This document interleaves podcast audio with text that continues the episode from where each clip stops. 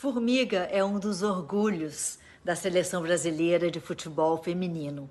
Ela é a única pessoa do planeta a ter participado de sete Copas do Mundo como atleta.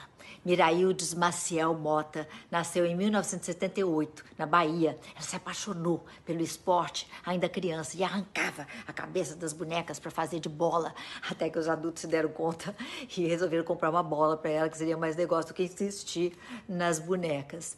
Única menina numa família com quatro outros irmãos, Formiga apanhou muito por insistir em jogar a bola com os meninos descalça nos campos de barro de Salvador. Segundo ela, ninguém queria ver mulher jogando, especialmente os irmãos. A única pessoa que incentivava a menina na família era a mãe dela. E foi graças a esse apoio que uma atleta recordista floresceu.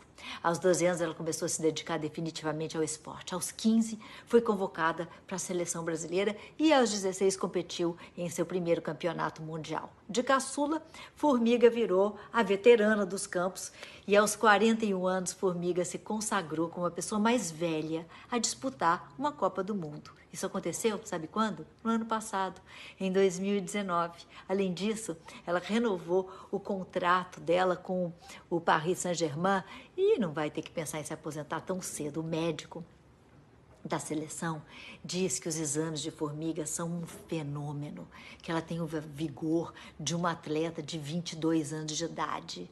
Há duas décadas na seleção, Formiga acompanhou muitas das transformações pelas quais o futebol feminino passou e pelas quais ainda passará até ser suficientemente reconhecido com seu devido valor. Na Copa passada, umas 150 das jogadoras em competição não tinham sequer nascido quando Formiga disputou seu primeiro torneio.